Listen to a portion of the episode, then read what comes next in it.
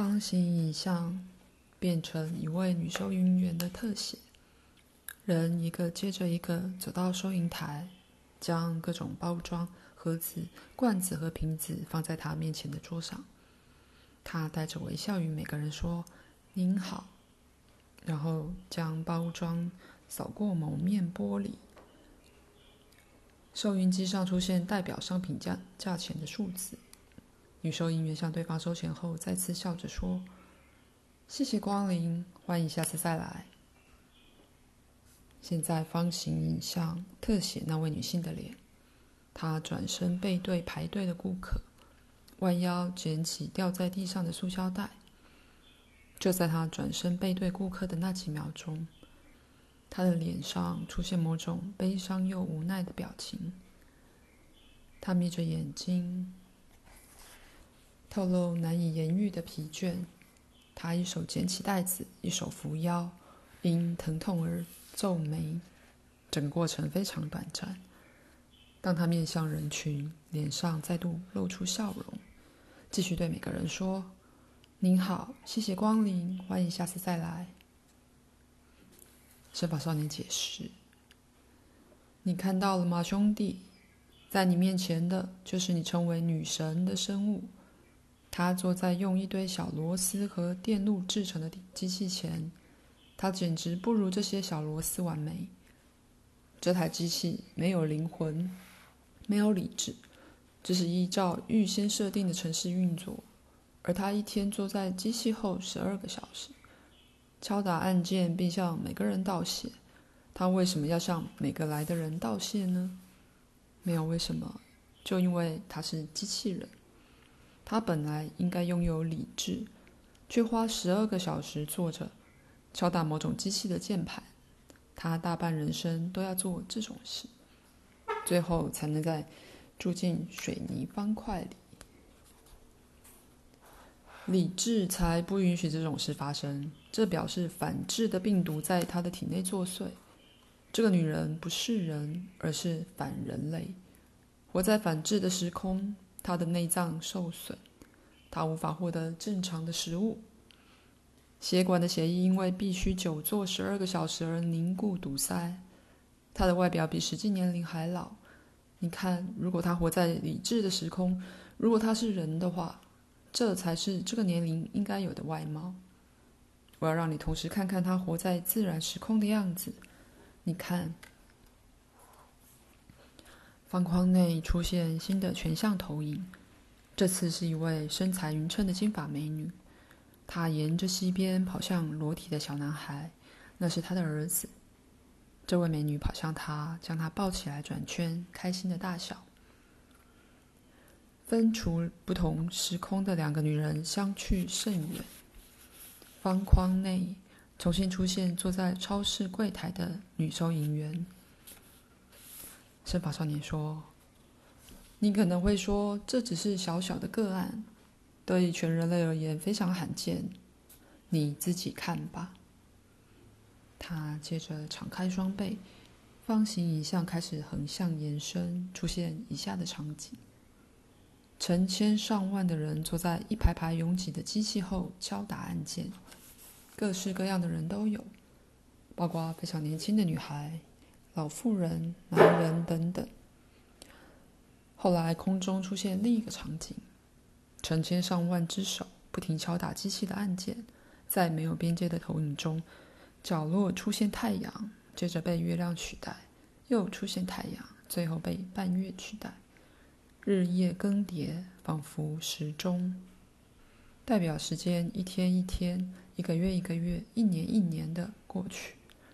但是从左到右，充满整个画面的所有人依然敲打键盘，如机器人般重复：“您好，谢谢光临，欢迎下次再来。”你看啊，兄弟，等一下会有更有趣的，给你看看人类的未来。这时，空中出现全像投影，特写一名持剑奔跑的男子，一副呲牙咧嘴的样子。接着换成一天躺在地上的泥泞中开枪。后来又有三个人发射大炮。忽然间，整个画面人山人海，每个人都很渺小，好让画面塞进更多人。他们用刀剑、草叉、镰刀、长枪和大炮砍杀、射杀彼此。徒手勒死对方，还拳打脚踢。空中的飞行器向地面的一大群人投放接触地面就会爆炸的物品，将地上的土和人的残骸炸飞。理智的生物会制造这种混乱吗，兄弟？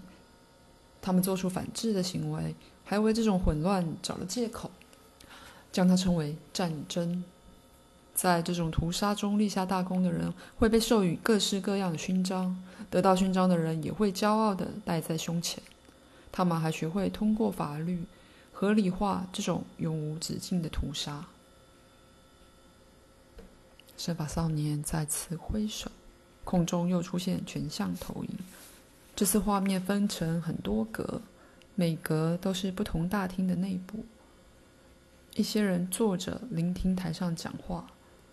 神法少年解释，他们用很多名称叫这些地方：国会、议会、杜马、议院，但本质都一样。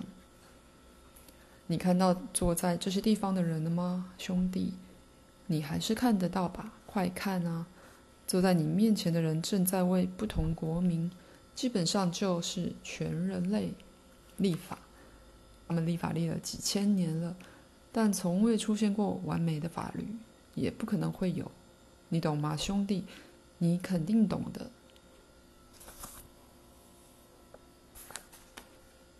神法少年大笑起来。幸灾乐祸的笑声在山谷间回荡，山脊传来阵阵回音。他笑完后，对着有人坐着的画面大喊，好像里面的人听得懂似的：“你们永远不可能写出完美的法律，因为你们根本不知道什么才是最重要的。你们不知道每个人和全人类的使命，这个使命，宇宙的使命。”只要九个字就能表达，这是所有法则的基础。只有它能如线般将地球的法则串在一起或反映出来，但你们不知道是什么，你们全都忘了。你懂吗，兄弟？他们忘了什么才是最重要的，而且身处反智的时空，他们忘了只要九个字就能表达他们的使命。这九个字是什么？你想要我说出来，对吧，兄弟？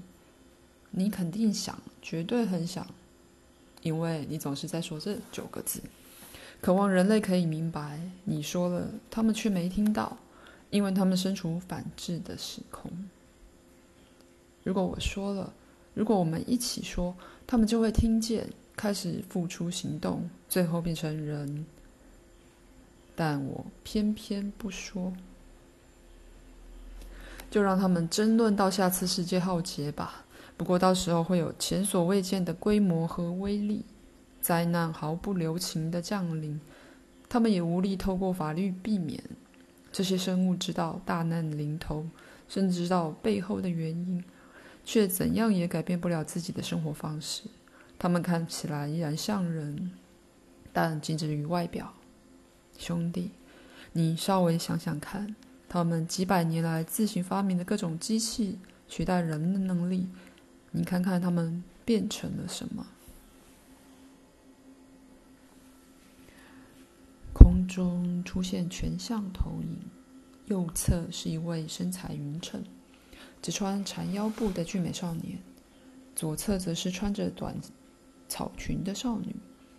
他们之间有一个圆圈，里面有很多颜色不同的小圈。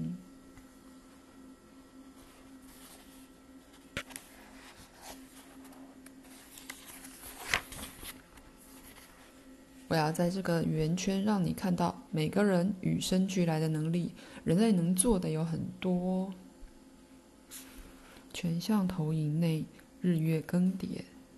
少年抬头仰望天空，说：“今夜的天空可以看到九十亿零八十二颗星星。”少女回答少年说：“亲爱的，在你上方的天空，其实可以看到。”九十亿零八十三颗星星，有一颗你没有看到，因为它还不亮。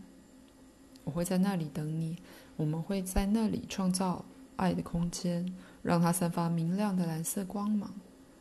现在我们的星星还很难看见。是的，人类能做的很多。神法少年解释，他们的初始能力使他们能够创造出所有你能想象得到的。甚至想象不到的也可以，但他们一旦开始发明各种没有理智取代他们能力的机械，他们就会失去神所赋予的才能。画面中出现一台台计算装置，接着又消失不见。每出现一台装置，几个有颜色的小圈就会变小，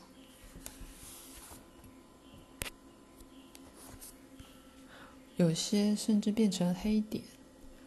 他们以前只要看一眼天空，就能瞬间算出星星的数量，但他们现在不断发明东西，竟然到要在计算机上算二加二的地步了。他们还会发明电话，开始失去远距离沟通和想象爱人位置的能力。最后，他们开始将人造装置植入身体。圣发少年继续说。把自己变成越来越粗糙、没有灵魂的机械，他们称不上人类，理智埋在内心深处，而被反智主宰。他们的周遭和体内同时都有反智存在。兄弟，现在让你看看最后一个画面。神法少年挥手，画面烟雾弥漫。出现一张展开的世界地图，其中一部分有很多座人口稠密的城市，每座城市都有体型可怕的生物触角，肥硕的触角在大量的人口之间位移弯曲抖动，触角数量惊人，不仅包围城市，也深入其中，每根触角都有很多孔洞，某种。恶臭的深色气体从中飘出，但人类没有避开这些可怕的排放气体，而是将它吸入体内，还把家盖在触角附近。在这些臭气熏天的触角上，偶尔会有地方似乎因为压力过大而被撕裂，人类会赶着填补，把被撕裂的地方弄平，恢复这只可怕章鱼的生命机能。兄弟，你看到这只可怕章鱼的触角了吧？还是你想看看触角覆盖全世界的可怕生物长得怎么样？你肯定不想思考或谈论这个话题。但我要告诉你，这只致命生物的身体在哪里？我要告诉你，这些触角从何而来？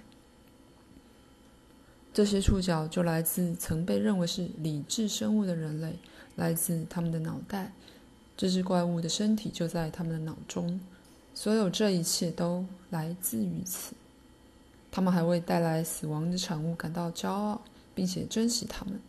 他们将这些可怕的触角称为马路、高速公路。圣发少年大笑，哦，这就是人类的未来。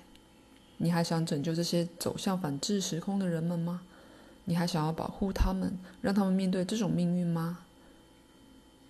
圣发少年转头问他，依旧顶着花岗岩的兄弟。花岗岩现在不止渗出水滴，周围也遍布了一道道的细流。铅发少年顶住花岗岩的身体石化得更明显了，甚至脸部的肌肉都已僵硬，因而无法说话或眨眼。全身只剩他蓝色的眼睛依然有神。看着人类未来的景象，身法少年将手伸进渗出的水流，恶毒地说：“再过不久就会出现大洪水了，兄弟。或许我还能跟你说四五句话，但我不会说的，而且你大概也听不到了吧？”身法少年张开双臂，然后弯起手肘，欣赏自己健壮的肌肉，后来又摇头。将黑色头发甩到背后，他静静观察了一会儿，看着前发兄弟撑着的花岗岩，发现周围的水流越来越大，于是说：“我该走了，时间到了，注定的事总是要发生的，但它不会发生。”健壮的身法少年走向花岗岩，站到前法兄弟的身旁，用肩膀和双手撑起花岗岩。健壮的肌肉紧绷起来，冒出多条青筋，但强悍的身法少年渐渐伸直稍微弯曲的膝盖，将花岗岩稍微抬了起来。岩石周围不再渗出水流，只有零星几滴水。宇宙对立的两端，在这短时间中合而为一，改变了神的安排。神的安排，或许他们的融合为这个安排开创了全新的机会呢？不久后，惊天动地的洪水流向平原，阿纳斯塔家族的山谷免于淹水危机，离开山谷的村民也不再面临死亡的命运。前法少年渐渐的不再石化，脸上出现了笑容，恢复说话的能力。谢谢你，兄弟。前法少年依旧吃力的说：“我不需要你的谢谢。人类注定面临的这个灾难解除了，他们现在会继续保持荒谬的世界观，一意孤行的创造反世界。他们人数越来越多，以后只会出现更大规模的灾难。”不会的，兄弟。或许到了最后一刻，女孩阿纳斯塔消散在空中的灵魂粒子、感觉和知识，会在人类的心中苏醒。会有很多男男女女靠着思想阻止前所未有的灾难。活在反制时空的人会突然顿悟，并开始在地球上打造前所未见的新世界。那些同时经历到反智和理智的人，会与内在和谐的结合对立的元素，在物质和精神层面实现梦想的神圣悸动。他们不仅会实现出来，还会加上自己梦想中的完美。